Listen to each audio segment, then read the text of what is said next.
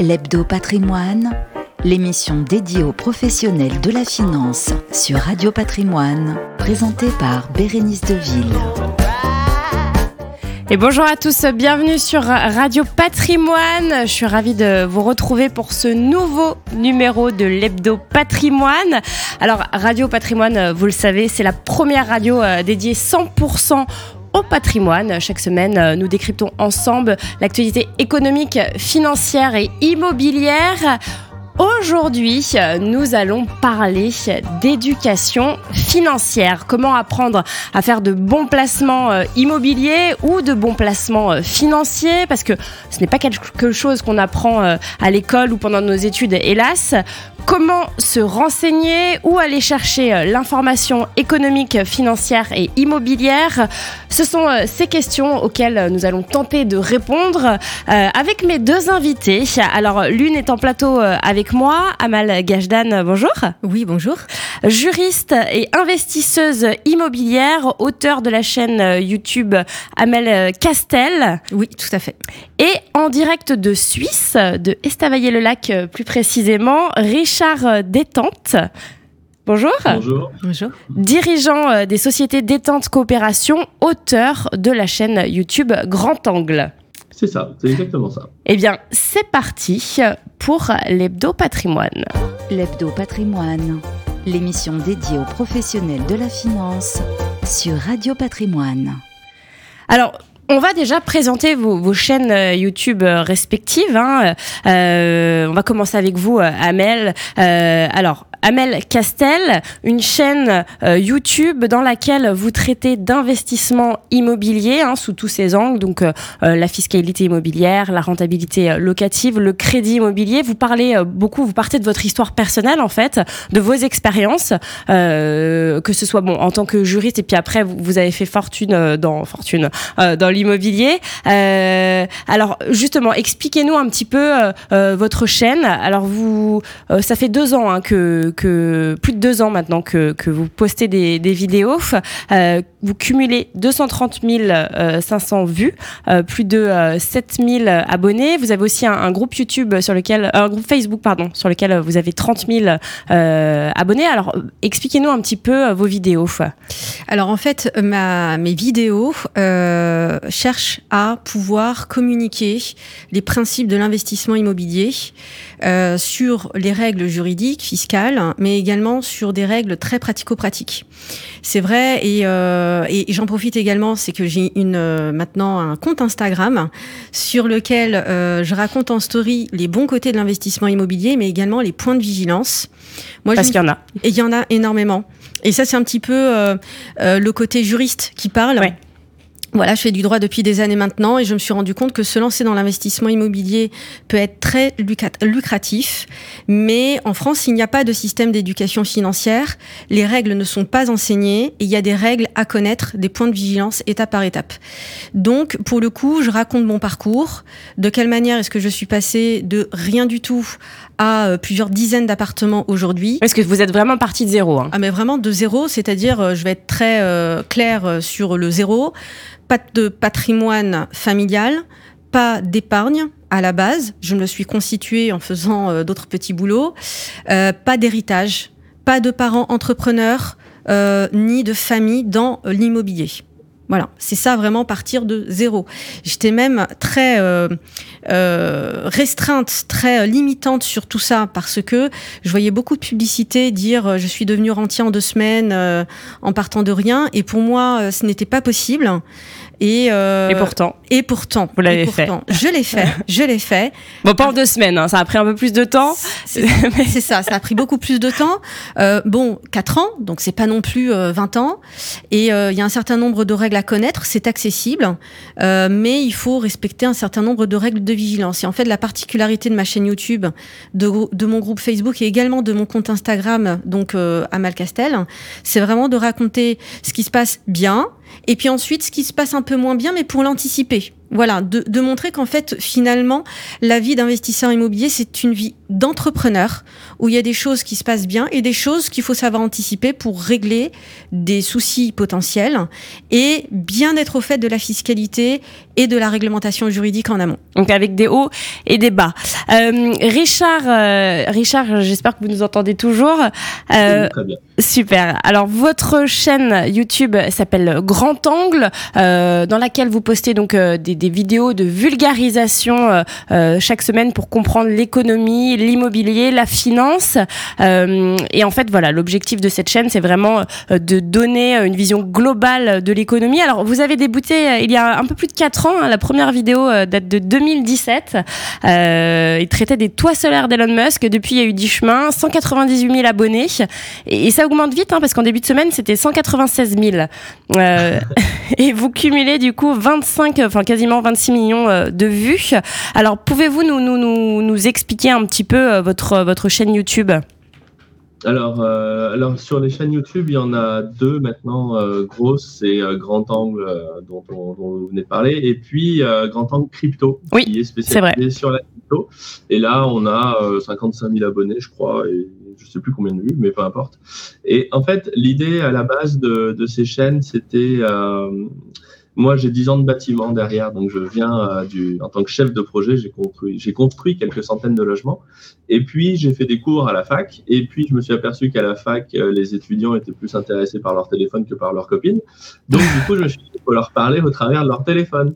Donc, euh, euh, j'ai commencé à faire des vidéos sur YouTube. Donc, j'ai regardé à l'époque euh, Cyprien, Thibaut InShape, tous les machins. Je me suis dit, qu'est-ce que c'est que ce machin? Qu'est-ce que c'est que ce truc? Et puis, je me suis dit, allez, on va tenter les cours d'économie sur, sur, sur YouTube. Et je me suis rendu compte que je pouvais toucher un public beaucoup plus large. Donc, j'ai continué parce que ça m'amusait. Après, j'ai regardé comment fonctionnait le business de ces chaînes YouTube Mhm. et euh, je me suis dit, tiens, bah, c'est rigolo, on va essayer. Et euh, donc, j'ai commencé à rencontrer des, des, gens que je voulais interviewer, euh, notamment Charles Gave. Oui, avec qui et, vous faites de nombreuses vidéos, ouais. Ouais, et avec Charles, l'idée, c'est qu'on s'est dit, il faut donner un moyen aux gens de sauver leur épargne parce que le système bancaire et financier n'est plus opérationnel, il est vicié puisque les prix sont administrés, on a des taux d'intérêt négatifs, on a euh, des taux de change euh, contrôlés puisque l'euro c'est un taux de change administré à un pour un entre tous les, pays de l'euro. Et tout ça, ça crée un grand nombre de déséquilibres, et je parle pas de la dette. Et euh, si le, le le, particulier veut s'en sortir avec son épargne, s'il veut déjà préserver son épargne, ce qui sera déjà pas mal, et eh ben au final, il faut qu'il fasse le métier, euh, enfin pas le métier, mais qu'il qu intègre ce que c'est qu'une gestion de risque, ce que c'est qu'un rendement, comment on, génère le rendement, parce que au final, les structures collectives, les banques, les assurances le font plus. Ça, c'était le, principe de base. Et, euh, et, donc, je me suis mis à raconter ce que je faisais avec euh, mon argent euh, en termes de gestion de portefeuille, avec l'appui effectivement de, de, de, Charles Gab et puis de Didier Darcé et d'autres. Mmh. Et, euh, et l'année dernière, c'était euh, Grand Temps de Crypto, ça devait être euh, avril 2021. je me suis mis à la crypto parce que j'ai découvert Bitcoin pendant que mes, mes enfants sont partis en vacances avec ma femme. Et euh, c'est vrai qu'il faut s'occuper. voilà. Bah, bah, moi, j'aime pas trop les vacances, mais je préfère bosser. Et, euh, et, du coup, je me suis dit, c'est marrant parce que le monde de la finance est peut-être bien en train de se déplacer de la finance traditionnelle à la crypto. Mm -hmm. euh, donc, cette intuition, et j'ai creusé, et effectivement, il se passe énormément de choses. Donc maintenant, c'est ça qu'on fait. Et, euh, je tokenise, je transforme en crypto tout ce que je faisais avant. Donc l'immobilier, euh, j'ai un gros projet en Turquie où on va lever 8 millions d'euros pour investir en Turquie. Donc j'investis avec les, gens hein, qui le font, puisque je serai euh, dirigeant et sociétaire de, de, de, cette société. Mais elle sera tokenisée et elle fera pas, il n'y aura pas de banque. Euh, on est en train de travailler sur un énorme projet de mining où on va euh, tokeniser euh, le mining de Bitcoin, mais avec des professionnels. Donc, voilà, je suis en train de tout ce que je touche maintenant, je suis en train de le transformer, de le passer sur la blockchain, parce que pour moi, c'est une continuité. Et ça, du Donc, coup, vous en parlez dans, dans, chacune de vos vidéos YouTube. Vous expliquez oui, alors, en fait vos investissements à votre communauté ce que j'aime bien faire, en fait, c'est vendre l'eau du puits que j'ai déjà bu avant. C'est-à-dire du bâtiment que j'ai fait pendant 10 ans, donc je me sentais un peu légitime pour en parler. Et, euh, et notamment euh, des stratégies qui consistent à acquérir la liberté financière euh, via l'immobilier. Alors moi, je suis assez critique par rapport à ça parce que souvent, je pense qu'on sous-estime dans beaucoup de cas le risque euh, d'empiler les crédits, en fait, dans un monde ouais. où, globalement, le système bancaire et les taux d'intérêt et la Banque centrale européenne est en risque. Donc voilà, c'est une vaste discussion, mais je dis oui, c'est bien d'en faire. Mais attention, il faut quand même contextualiser, il faut quand même personnaliser. Alors, on va en reparler dans, dans quelques instants, justement. Euh, vous avez aussi une newsletter hein, économique et financière euh, chaque semaine sur votre site internet euh, grandangleco.com. Grandangleco.com. Eco.com, oui. Des vidéos qu'on publie, alors on n'est pas très à jour là-dessus. Bah après, la, la, newsletter, euh, il y en a une chaque semaine. Hein. J'ai vérifié. Oui, oui, oui, par mail, on envoie ça aussi, mais surtout, on a deux lettres d'investissement, une en finance traditionnelle et une en, en, crypto, qui, elles, sont payantes. Et là, en fait, on, on fait en fait nous-mêmes. Et ensuite, on raconte justement dans cette lettre comment ça marche, la finance décentralisée, la finance tout court, l'immobilier, etc. Alors Amel, Amel euh, on va revenir euh, un petit peu sur sur votre parcours. Euh, vous, vous, disiez oui euh, quand euh, quand Richard disait qu'il y avait voilà quand même un risque à empiler les crédits. Tout à fait, tout à fait parce que en fait très souvent on entend déjà parler de parcours de personnes qui ont acheté un bien, deuxième bien, troisième bien, qui ont pu acquérir de cette manière-là la liberté financière. Simplement, il faut avoir du recul et se dire que on fait ça en euh, levant des fonds en se basant sur un levier bancaire. Donc il faut fortement s'intéresser à ce qui se passe au niveau des taux de crédit qui sont par exemple en train de remonter en ce moment. Mmh. Euh, et on cumule du crédit immobilier finalement, du crédit bancaire pour se créer un patrimoine. Donc c'est une donnée à prendre en compte. C'est pour ça que j'ai acquiescé quand Richard euh, expliquait que euh, voilà le cumul des crédits devait amener un certain point de vigilance. C'est la raison aussi pour laquelle je conseille toujours aussi de diversifier avec un petit peu de crypto-monnaie, ce que je suis en train de faire par exemple aussi. Donc c'est pour ça que je suis très attentive à ce que Richard a dit. Euh, et pour le coup, c'est pour ça qu'il faut, euh, lorsque on est sur un focus de construire un patrimoine immobilier par le biais du levier bancaire, ce que je fais et euh, ce que je recommande de faire, il faut quand même avoir ce point de vigilance de dire attention, regardez le contexte actuel. Le contexte actuel, c'est quand même un contexte d'inflation, c'est un contexte de guerre en Europe. Bien sûr. Et c'est un contexte où le pouvoir d'achat va être impacté. Sauf que pour faire de l'investissement immobilier et gagner de l'argent avec ce process-là, il faut avoir des locataires. Et si le pouvoir d'achat des locataires est impacté, Forcément, Forcément, ça va nous impacter. Exactement. Donc il faut prendre en compte ces données-là, euh, indépendamment du point de vue technique et bancaire du terme, euh, euh, au sens propre du terme, mais d'un point de vue économie. Aujourd'hui, les gens ne, va, ne vont pas forcément consommer de la location courte durée ou de la colocation de la même manière que ce qui s'est passé il y a 2-3 ans. Parce que il y a eu le coronavirus qui est passé par là, il y a l'inflation qui passe par là, il y a le contexte de guerre qui passe par là, il y a des gens qui perdent leur emploi. Et du coup, les gens sont très attentifs à ce qui se passe au niveau de leur porte-monnaie. Il faut absolument pas uniquement se mettre focus sur des parcours qui ont réussi, et c'est ce que je disais au début, euh, c'est-à-dire, euh, oui, ok, devenir libre financièrement grâce à l'investissement immobilier, c'est bien. Et très souvent, on peut voir des chaînes YouTube ou des comptes Instagram où on vous dit que le positif. Voilà, j'ai tant de cash flow, je gagne tant d'argent avec tel appartement, etc. C'est mon cas aussi. Mais je mets beaucoup l'accent aussi sur les points de vigilance juridique. Je donne un exemple très concret. La location courte durée. Ok, la location courte durée, on peut gagner de l'argent avec, mais il y a une réglementation de plus en plus restrictive sur cette manière d'exploiter de l'investissement immobilier et qui s'étend de plus en plus en France. Indépendamment de la location courte durée, il y a beaucoup de gens qui ont fait de l'investissement immobilier, par exemple en région parisienne. Et en région parisienne, il y a désormais le permis, le permis de louer pour certaines agglomérations, l'encadrement des loyers pour certaines agglomérations également. Les locataires regardent aussi les chaînes YouTube dont on parle. Donc, ils se renseignent de plus en plus sur leurs droits. Pourquoi? Parce que le pouvoir d'achat n'est plus au rendez-vous aujourd'hui. Mmh. C'est un vrai sujet. Bien sûr. Donc là-dessus, euh, et c'est en ça qu'il y a un manque en France, je trouve, sur la notion d'éducation financière. Ouais.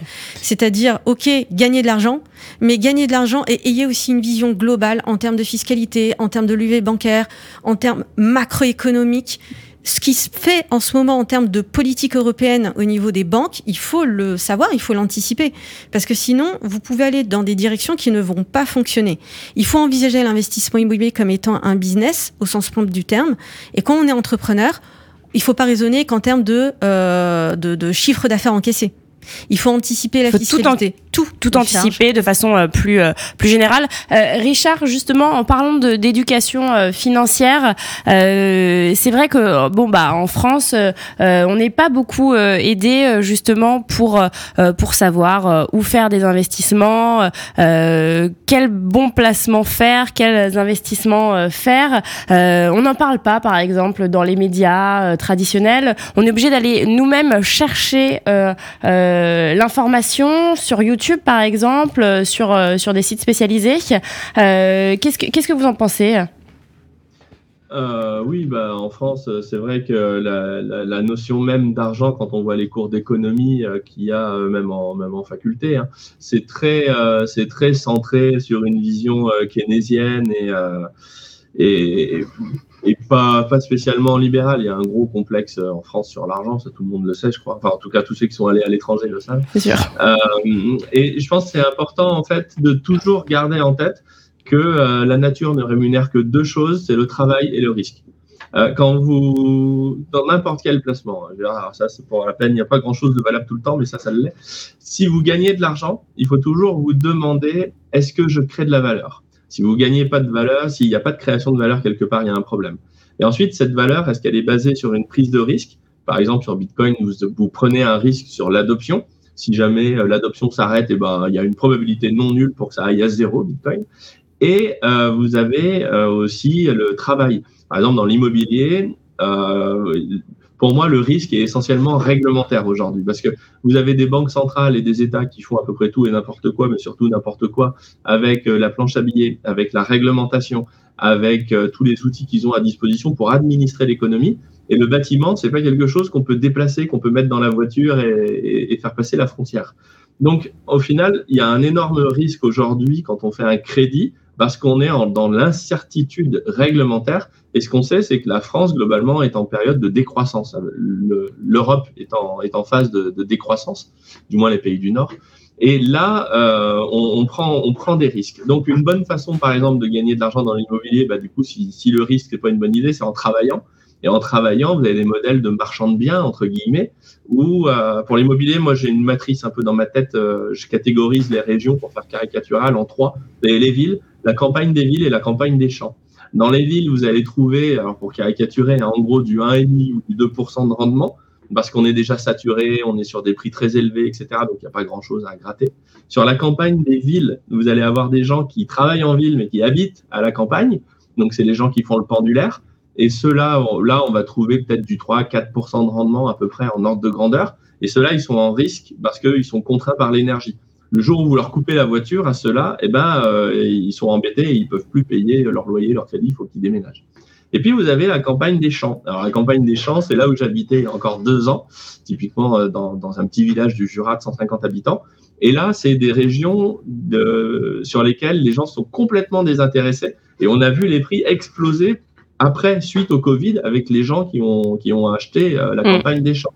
Donc moi, ma maison, je l'ai vendue, je n'ai même pas mis d'annonce. C'est des gens qui se promenaient dans le village et qui cherchaient des biens à acheter parce qu'il n'y avait plus rien en agence. Oui, il y a eu un, ben véritable bouleversement euh, ces dernières années. Bah, il y a eu le, le les confinements, évidemment, euh, la situation internationale, puis aujourd'hui la guerre, euh, la guerre avec avec la Russie, enfin en Ukraine. c'est vrai qu'il y a eu un, un, total bouleversement et tout a, toutes les cartes ont été ont été modifiées. Donc, si vous voulez retaper des granges et les vendre dans la campagne champs, je connais des gens qui font un fric dingue avec ça, parce qu'ils fournissent du travail et que la demande est en construction. En plus, dans un pays qui s'appauvrit, vivre en ville dans un pays qui s'enrichit, c'est très chouette, parce que tous les nouveaux services arrivent dans les villes. Par contre, vivre dans, un, dans une ville, dans un pays qui s'appauvrit, c'est pas chouette du tout, parce qu'on coupe les services, inversement, mmh. où ils coûtent cher, où il y en a moins, comme l'hôpital, la police, je vous fais pas de dessin. Donc, la campagne des champs, il y a un gisement là-dessus. Et si on veut écarter, gagner de l'argent sur les risques, et eh ben on le gagne sur le travail. Voilà, ça, ça peut être un modèle, par exemple, immobilier. Par contre, c'est du boulot faut bosser, bosser. Tout à fait. Amel, vous êtes euh, d'accord avec ce que, avec la théorie de, de Richard? Alors, je suis d'accord. Il faut investir là où il va y avoir du travail, là où il y a du travail. Mais c'est dur à définir avec ce qui se passe en ce moment. Le Richard le disait, si euh, l'essence là, c'est un problème. Euh, les gens qui habitent en ville, qui repartent en voiture le soir, euh, qui, qui, travaillent en ville et qui, qui habitent à, la campagne, qui repartent, voilà, faut, faut prendre en compte tout ça en fait quand on veut faire un investissement locatif. Les, ces temps-là sont cuits. Oui. c'est vrai. Bah, en, en, en, fait, la seule. Moi, j'ai fait, du, fait, de l'accession sociale euh, contre mon gré, parce que je disais à mon chef que c'était une connerie il y, a, il y, a, 15 ans, où on, on, disait on va faire du logement social à 20 ou 30 ou 40, 50 km des villes pour que ce soit moins cher, pour que les gens puissent faire le pendulaire. Vous mettez un litre d'essence à 3 euros et ces gens-là sont cuits. Ils n'ont plus intérêt à aller travailler. Et pire que ça, le problème de l'énergie chère, c'est que ce sont leurs entreprises en ville qui vont couler parce qu'elles ne sont plus adaptées à une énergie chère. Donc c'est un vrai, un vrai gros problème qui est en train de nous tomber dessus, puisque c'est déjà en train d'arriver. Moi, je suis entièrement d'accord avec Richard, et c'est pour ça que, en fait, sur l'investissement locatif, il faut aller sur le terrain. Et quand pour, aller pour voir justement, constater faut, Exactement, faut aller voir. Alors quand je dis faut aller voir, c'est pas juste pour aller faire des visites. Il faut euh, s'imprégner de la vie. Voilà, s'imprégner de la vie, parler avec des acteurs économiques euh, et, et, et, moi qui achète des immeubles en province, je peux vous dire que chaque achat que je fais, je le fais avec un énorme point de vigilance qui est celui dont Richard euh, parle, puisqu'on est en plein dans l'actualité. Et euh, il faut vraiment échanger avec des acteurs économiques. Moi, je n'hésite pas à euh, séjourner plusieurs jours dans la ville en question pour en voir le maximum. Y aller petit à petit et pas me lancer sur un investissement à un million d'euros comme ça d'emblée sur des secteurs que je ne connais pas forcément. Aujourd'hui, je stabilise beaucoup de choses, mais j'y suis allée petit à petit.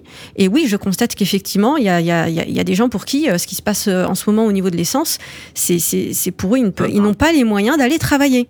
Ouais. Ils n'ont ils n'ont pas les moyens ils n'ont pas les moyens de, de, de, payer un certain niveau de loyer à un moment donné.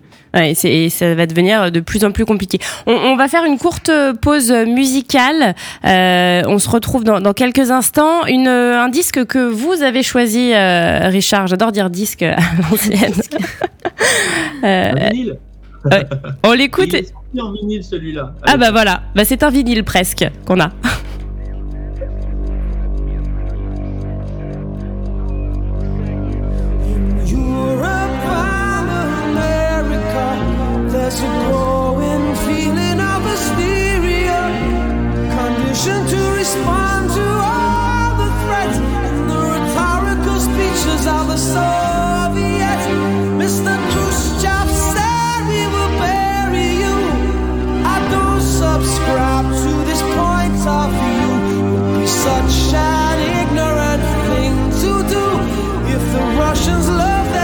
listen to? How can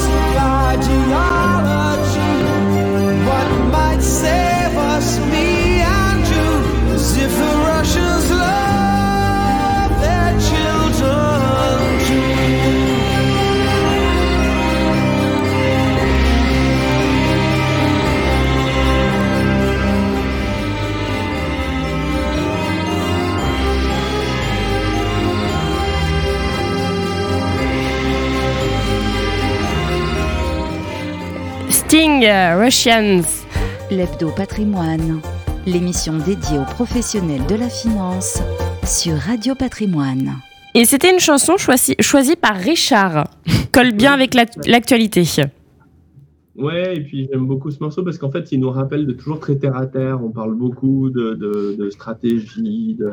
mais en réalité, la, la, la réalité, c'est les gens, c'est ce qui se passe. Bien et là, sûr. quand on regarde le conflit en Russie, en termes de système monétaire international, on a vraiment une grande leçon de pragmatisme. Puisqu'on entend beaucoup de, de points de vue euh, éthiques, moraux, euh, de jugement, en fait. Euh, tout ça, c'est très bien, mais pendant ce temps-là, en fait, les Russes sont juste en train de nous cornériser sur l'énergie et sur la monnaie. Et ça, on n'en parle que très peu de l'adossement du rouble à l'or, par exemple, qui est en train d'avoir lieu en Russie. Donc, euh, ouais.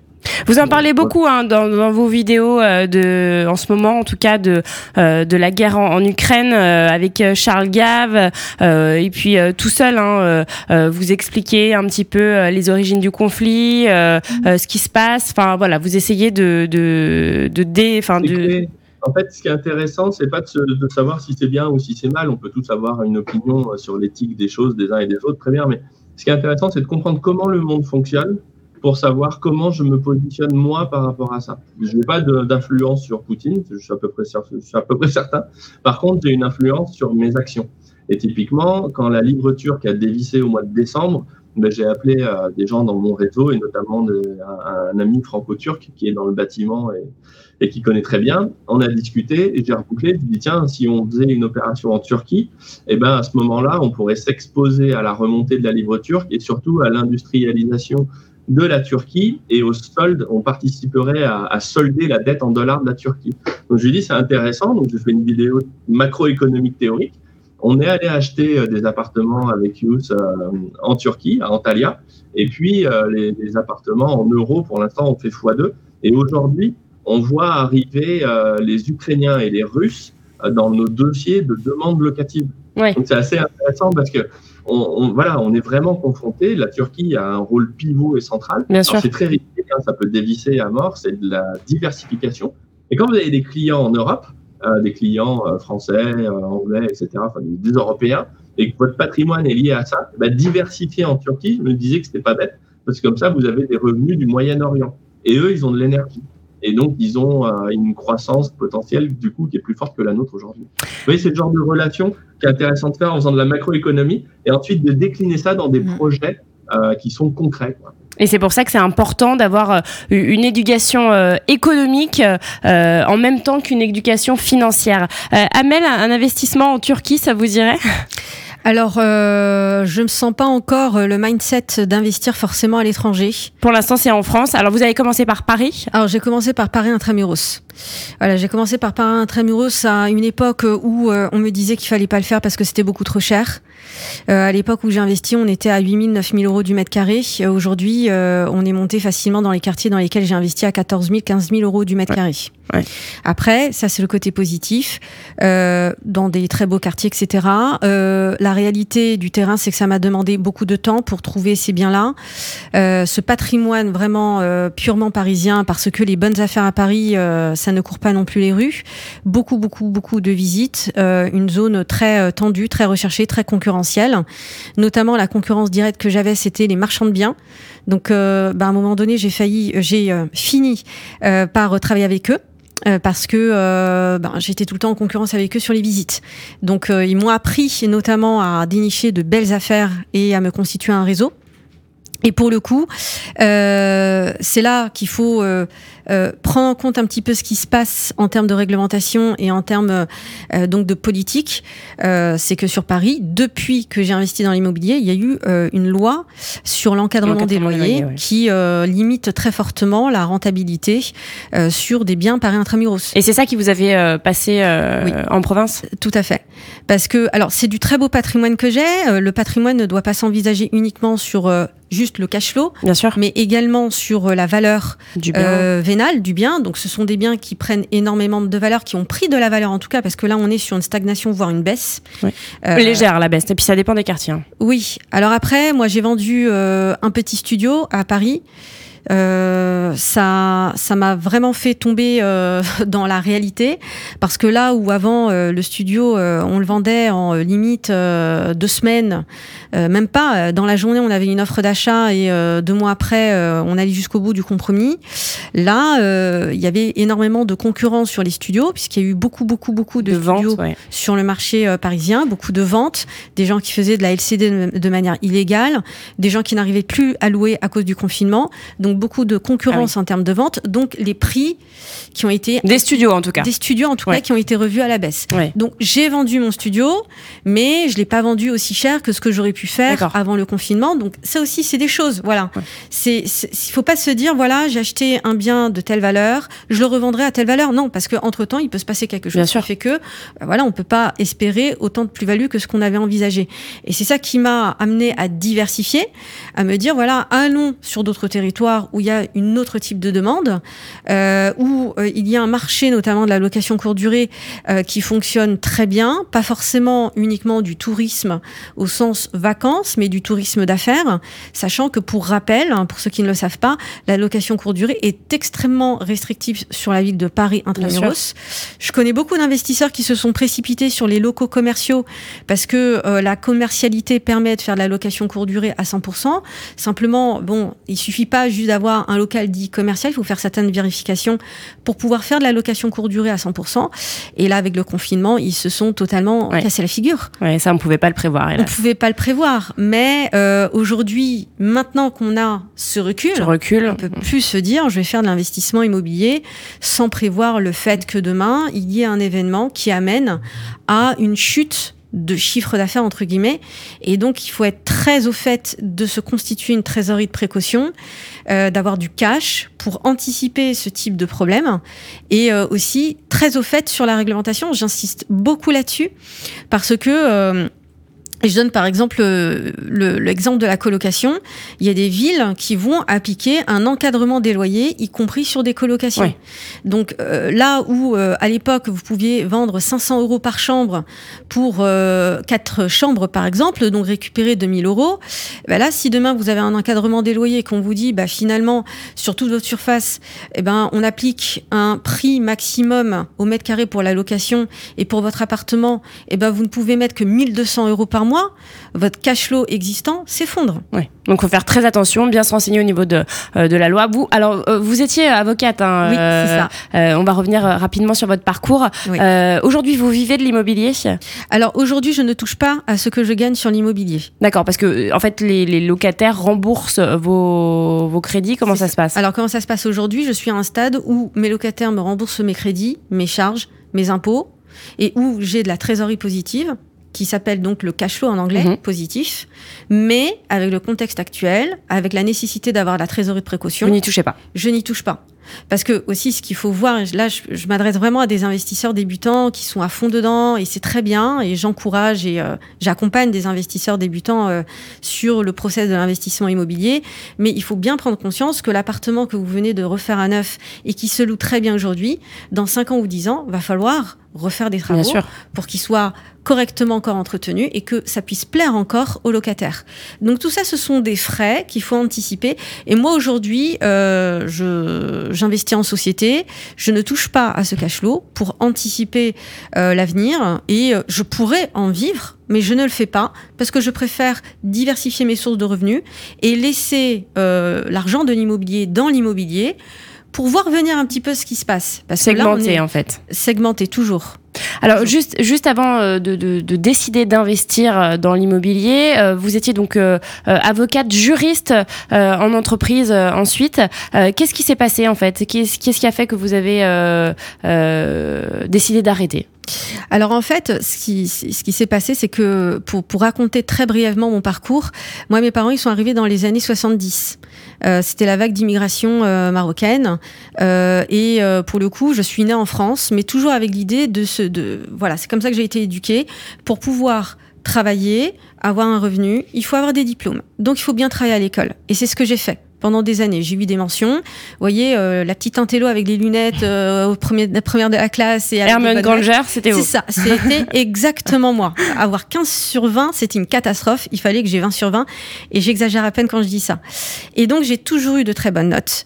J'ai voulu avoir euh, une voie d'excellence en termes d'études, donc je me suis dirigée vers le droit et vers un métier d'avocat. Alors, euh, je dis pas que les avocats, c'est euh, le top, c'est euh, vraiment les meilleurs, etc. Mais c'était un petit peu l'idée que j'avais. Voilà, C'était une belle image quand même. Belle- une est fier image. quand on enfile la robe. euh, Ah ben le jour de la prestation de euh, serment, Ouais. moi je me souviendrai toute ma vie euh, du regard de mes parents. C'était vraiment euh, beaucoup de fierté. Et quand j'ai commencé à travailler, donc dans la vraie vie professionnelle, j'ai compris que la vie professionnelle n'allait pas forcément m'apporter la liberté financière, le, le- le niveau de revenu auquel je m'attendais, parce que pour pouvoir augmenter son niveau de revenu, il faut avoir une reconnaissance au travail, avoir des promotions, etc., que je n'arrivais pas forcément à avoir. En fait, je n'étais pas vraiment adaptée au, à la matrice travail. D'accord. Voilà. Et lorsque je suis devenue juriste en entreprise, j'ai eu également, également ce- cette euh, même constatation et euh, j'ai compris que finalement, je dépendais d'une seule source de revenus, à savoir mon salaire, et je dépendais de cette source de revenus pour me constituer une retraite. Et vraiment, ça a été euh, il y a à peu près cinq ans que je me suis rendu compte que, bah, dans, à l'âge de 70 ans, je vais avoir euh, 1500 euros de, de retraite. Mais c'est vrai que la retraite des avocats euh, est un, un gros bah, problème. hein. Là, c'est un énorme Ouais, problème. C'est un gros Et c'est ça qui m'a qui m'a fait dire il faut que tu commences à investir dans l'immobilier. Alors au départ c'était juste pour la résidence principale. Est-ce que vous étiez locataire à l'époque Donc au, C'est dé- ça. au départ, vous êtes dit, je vais euh, m'acheter mon, mon, mon toit, en fait, mon propre toit. exactement. Euh, et de je- fil en aiguille. euh, C'est ça. Moi j'étais locataire dans un petit studio, euh, un trou de souris comme on dit à Paris, mais moi j'étais très très bien dans mon trou de souris. J'étais très très bien. Et j'étais locataire à 700 euros par mois. Et ma première bonne affaire à Paris, ça a été de me retrouver finalement propriétaire à côté de l'avenue Foch. Voilà, Alors, je le dis pourquoi, c'est pas pour euh, montrer que j'ai acheté à côté de l'avenue Foch, c'est que pour moi c'était totalement incroyable de sortir de ma cité du 91 à pouvoir acheter un studio à côté de l'avenue Foch. Mm. Si on m'avait dit ça, j'aurais dit mais c'est impossible. Et j'ai pu négocier ce bien à 30% de réduction pour des raisons XY, et là, il faudrait faire peut-être toute une émission là-dessus, mais c'est pas le propos.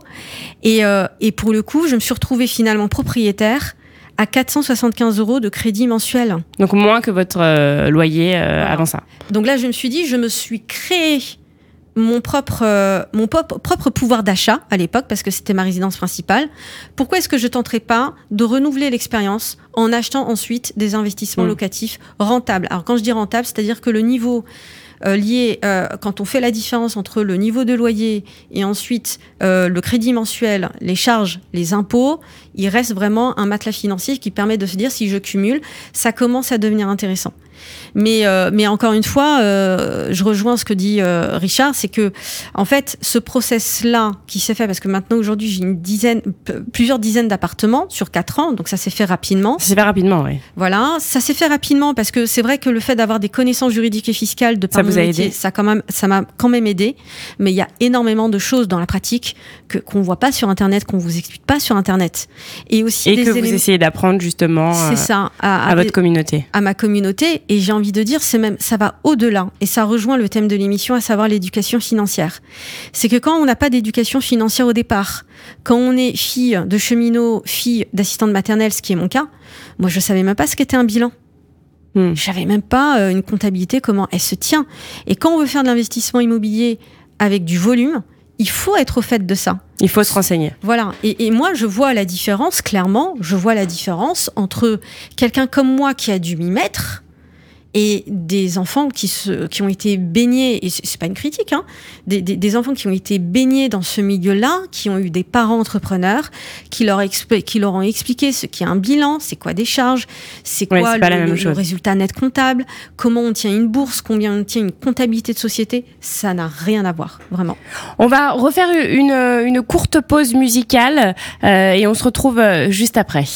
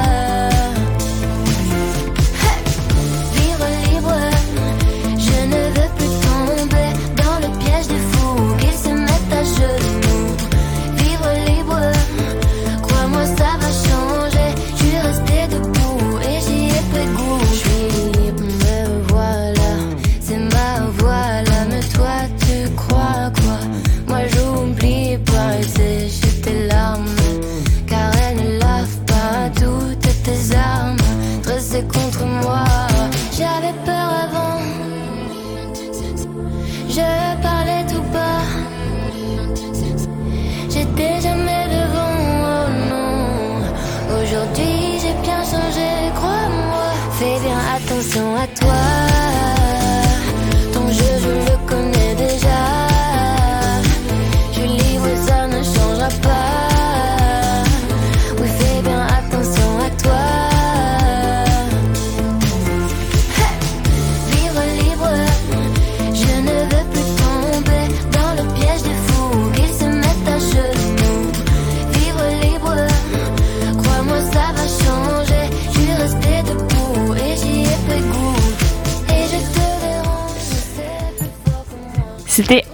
Angèle libre. J'ai trouvé que ça, ça matchait bien avec le thème de l'émission. hein. L'Hebdo Patrimoine, l'émission dédiée aux professionnels de la finance sur Radio Patrimoine.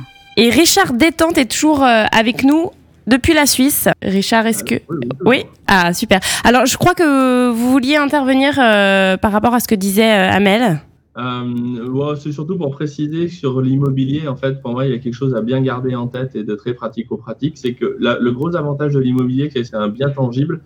Par contre, au bien tangible correspondent des emmerdements bien tangibles. Ah oui, ah, je confirme totalement, totalement. Un, un locataire qui paye pas, moi j'en ai un, euh, un truc de fou. Il est parti faire le djihad, euh, je sais pas dans quel pays, et c'est les flics qui m'ont contacté pour savoir Ah où oui. il était, etc. C'est bien tangible en fait, ouais. Ah Et oui, c'est bien tangible. avec des portes défoncées, etc. Ou alors vous achetez un local euh, commercial et puis euh, en fait il n'a pas été ouvert depuis des années, il est en surhumidité et quand vous ouvrez la porte, le plancher s'effondre. Parce que euh, vous avez déséquilibré l'humidité de la pièce et brouf, vous êtes passé au travers. Bon, des choses comme ça. Donc quand on, quand on prend des risques sur le marché, enfin quand on intervient sur le marché immobilier, on prend des vrais risques euh, bien réels. Et pour comprendre euh, où est la, la, rentabilité d'un bien immobilier sur la hausse des cours, il faut toujours dire qu'un marché, que tous les marchés, quand ils montent, ils prennent les escaliers. Par contre, quand ils descendent, ils prennent l'ascenseur. Donc, c'est pas parce que ça monte toujours que quand ça va descendre, ça va se faire aussi progressivement. Donc, les repères à garder pour moi, c'est qu'il y a trois composantes sur les- la valeur d'un marché immobilier. C'est la tension sur le marché entre l'offre et la demande. Si vous avez une bonne tension locative, bah, vous l'aurez facilement. Si vous avez une bonne tension à l'achat, vous trouverez des vendeurs, il y a une liquidité. Le deuxième, c'est les revenus de la population. Les- la- le niveau des prix va être fixé en base par le revenu de la population. À Genève, ça coûte un peu plus cher parce que ben, les gens ont plus d'argent. Oui, Et ça ensuite, coûte même vous- beaucoup plus cher à Genève. hein. Et le taux d'intérêt, c'est ce qui va venir faire levier sur cette base de prix de la re- des, des revenus de la population. Donc en gros, vous prenez, si vous voulez un marché, vous regardez la tension locative, il y a des baromètres pour ça. Ensuite, vous regardez le revenu des gens, et sur ce revenu, vous vous dites, j'ai un coefficient, un levier avec les taux d'intérêt. Et là, vous avez plutôt une bonne représentation. Et c'est pour ça que la campagne des champs aujourd'hui est sous-cotée, parce qu'on a euh, une marge de manœuvre sur euh, la tension offre-demande, parce que la tension arrive, les revenus de la population vont augmenter ou pas, c'est à voir en fonction de, la situation de la France. Et par contre, sur les taux d'intérêt, vous avez aussi un risque. Donc voilà, il y a, ces compartiments à avoir. Et une chose qu'on peut faire aussi pour éviter de, si on veut juste du rendement, c'est-à-dire prendre un risque, mais qu'on veut pas travailler, c'est-à-dire qu'on veut pas faire des travaux et prendre des, risques personnels, il y a Realty, par exemple, qui est une société aux États-Unis qui vous propose de l'immobilier américain à 10-12% de rendement sur des jetons. Donc, vous mettez à partir de 50 euros. Et puis, si, ça se passe bien, vous avez euh, vos, vos 10% de rendement.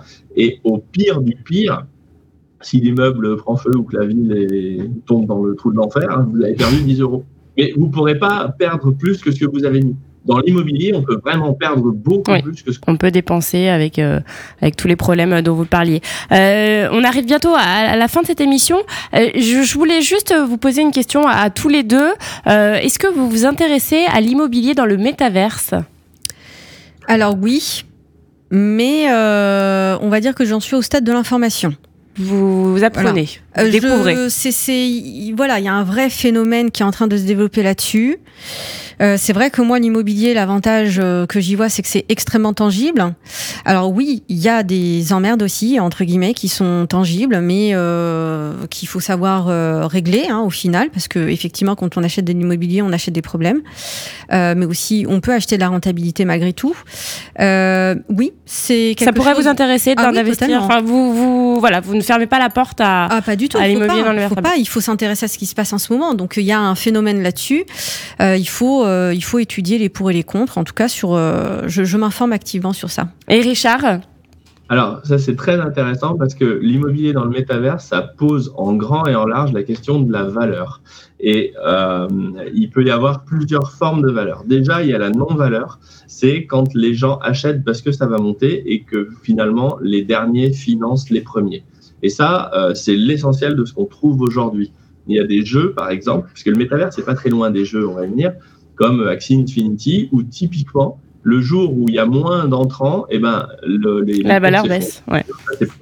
Parce qu'en fait, les gens ne viennent, ne payent pas pour jouer, ce qui est la base d'un jeu, mais ils payent pour gagner de l'argent. Et ça, ça marche jamais. Donc sur le métaverse, il faut savoir qu'est-ce qu'on achète comme valeur mobilière.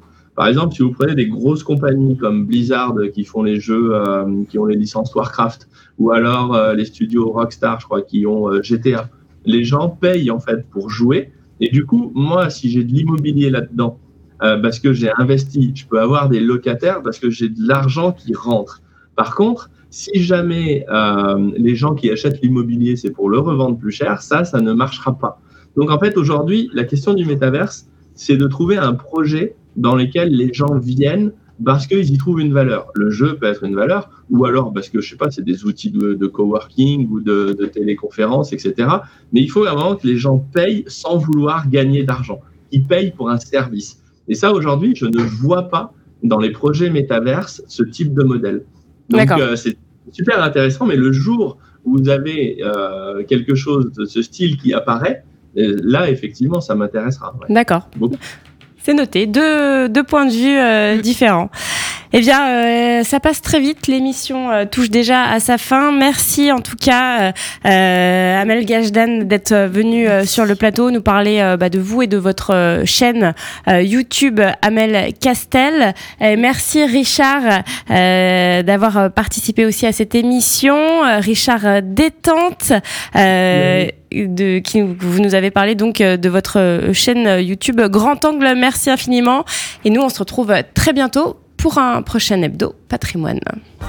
L'Hebdo Patrimoine, une émission à réécouter et télécharger sur le site et l'appli Radio Patrimoine et sur toutes les plateformes de streaming.